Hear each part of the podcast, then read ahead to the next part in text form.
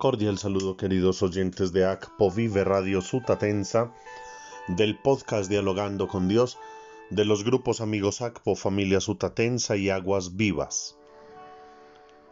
Elevamos nuestra acción de gracias a Dios por el cumpleaños de la niña María José Torres Gómez en Bogotá, de Brendy Natacha García y de Ángel Manuel Paredes Cornejo en sus 77 años de vida.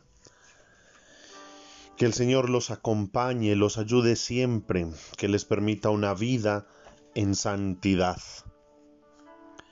seguimos orando por todas las intenciones y necesidades, pero de una manera muy especial por la salud de Beatriz Diosa en Aruba, de doña Silvia Martínez en Bogotá,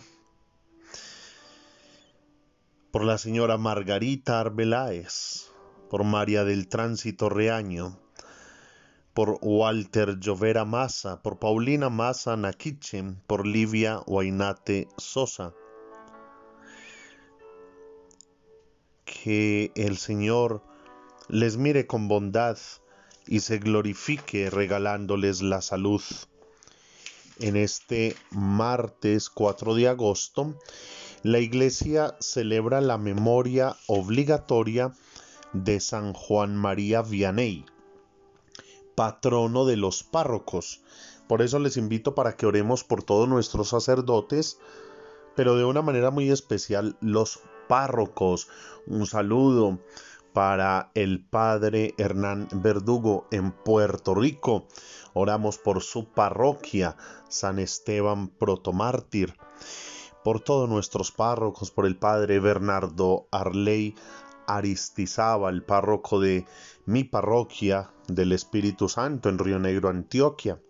Y cada uno ponga en el corazón de Dios y pidiendo la intercesión de San Juan, San Juan María Vianney a estos sacerdotes para que el Señor les regale el don de la fidelidad, la perseverancia y el amor por la cura de almas y el pastoreo de los fieles. Meditamos el Evangelio según San Mateo en el capítulo 15, versos del 1 al 2 y del 10 al 14.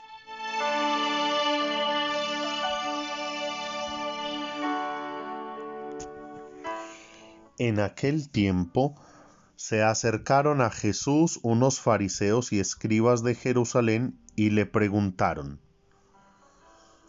¿Por qué tus discípulos desprecian la tradición de nuestros mayores y no se lavan las manos antes de comer? Y llamando a la gente les dijo, escuchen y entiendan. No mancha al hombre lo que entra por la boca, sino lo que sale de la boca, eso es lo que mancha al hombre.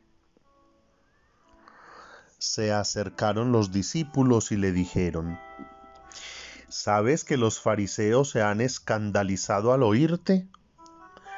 Respondió él, La planta que no haya plantado mi Padre del cielo será arrancada de raíz.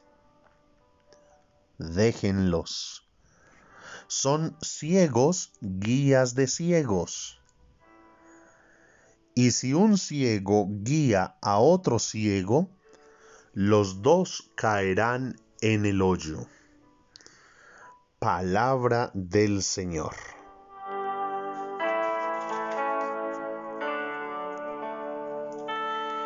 Queridos oyentes, la primera lectura de hoy es tomada de algunos versículos del capítulo 30 del profeta Jeremías. Y allí podemos leer como dos momentos. El primero, la consecuencia del pecado del pueblo y cómo Dios le deja eh, en evidencia esas consecuencias. Tu fractura es incurable, tu herida está enconada, no hay remedio para tu llaga, no hay medicinas que te cierren las heridas. Tus amigos te olvidaron, ya no te buscan, porque te alcanzó el golpe enemigo, un cruel escarmiento por el número de tus crímenes, por la muchedumbre de tus pecados. Y es que el pecado daña, enferma, destruye. Y qué bueno que esto nosotros lo entendiéramos en una sociedad en que nos ha querido vender la idea que no, el pecado, pues somos humanos. Es que pequé porque soy humano. Y escuchaba sabiamente hace poco a un sacerdote que decía lo contrario. El pecado se produce por ser inhumano. Porque si yo fuera un auténtico humano formado con las virtudes del Evangelio, no estaría pecando. Pero cuando peco es porque sale de mí lo inhumano, aquello que está contracorriente. Eh, somos humanos, Dios nos creó, somos hechura de sus manos, y el pecado que es contrario al querer de Dios nos deshumaniza.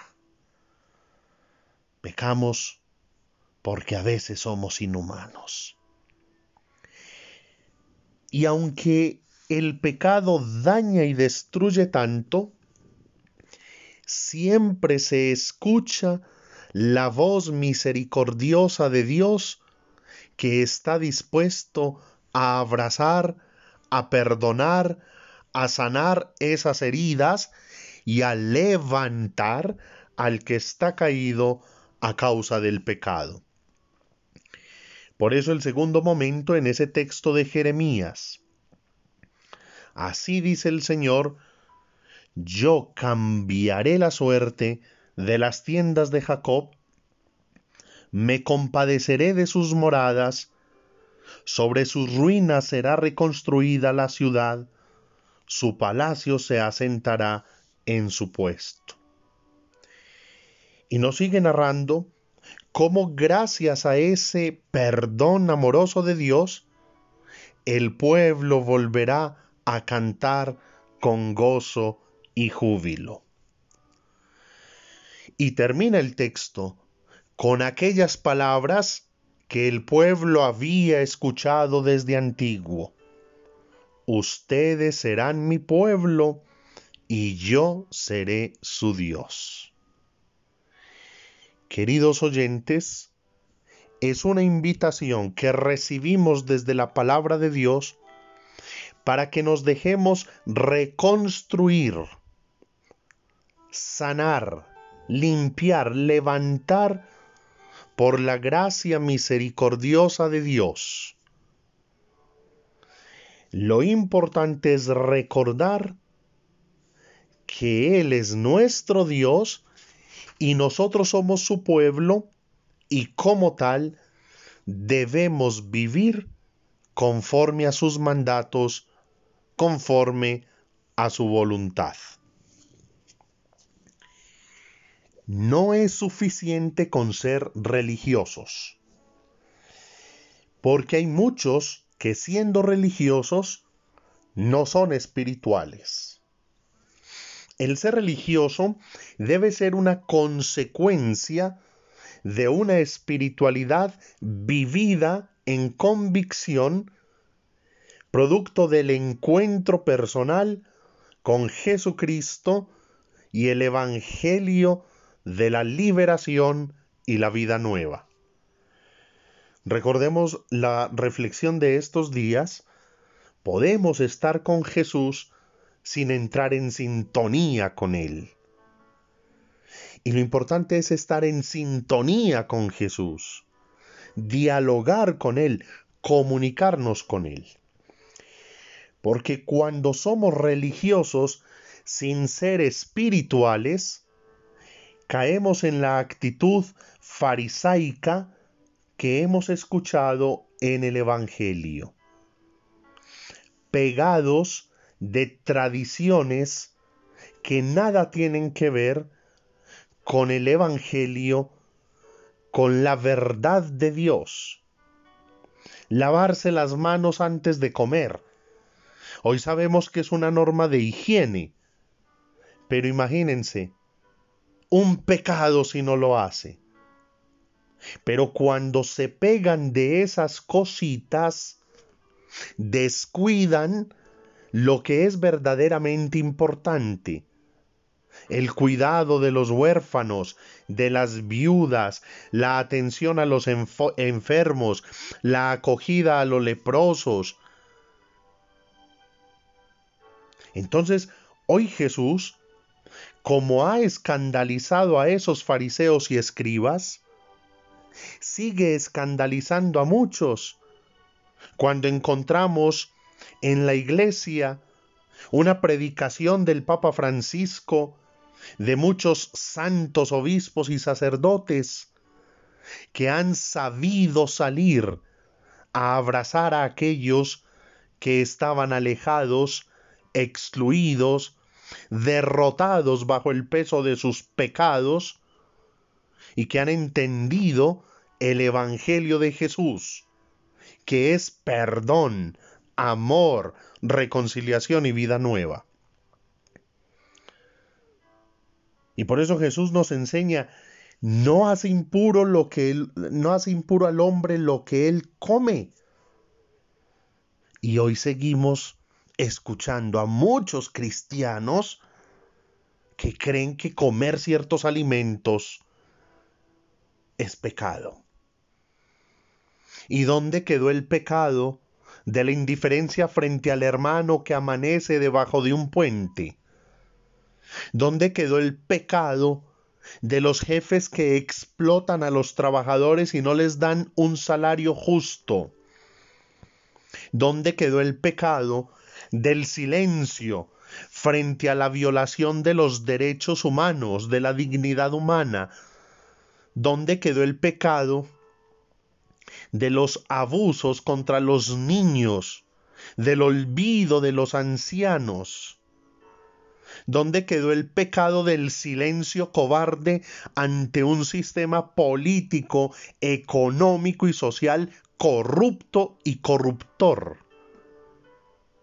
Jesús nos invita que a la hora de entender su evangelio, debemos más que vivir una religiosidad, más que vivir una tradición, es vivir una fe hecha vida y experiencia que sea capaz de transformar el corazón y al transformarse el corazón, transformar el ambiente familiar y transformar la sociedad. Por eso, pidámosle a Dios que nos dé la gracia de ser muy espirituales. Porque si somos espirituales, seguro después vamos a ser religiosos en el sentido de llevar dignamente, con amor, con alegría, sin exageraciones, sin desvirtuar nuestra religión. Que nos ayude a entender lo verdaderamente esencial y que Él arranque lo que no ha sido plantado por el Padre. Ruega por nosotros, Santa Madre de Dios, para que seamos dignos de alcanzar las promesas y gracias de nuestro Señor Jesucristo. Amén. Feliz día, que Dios les bendiga.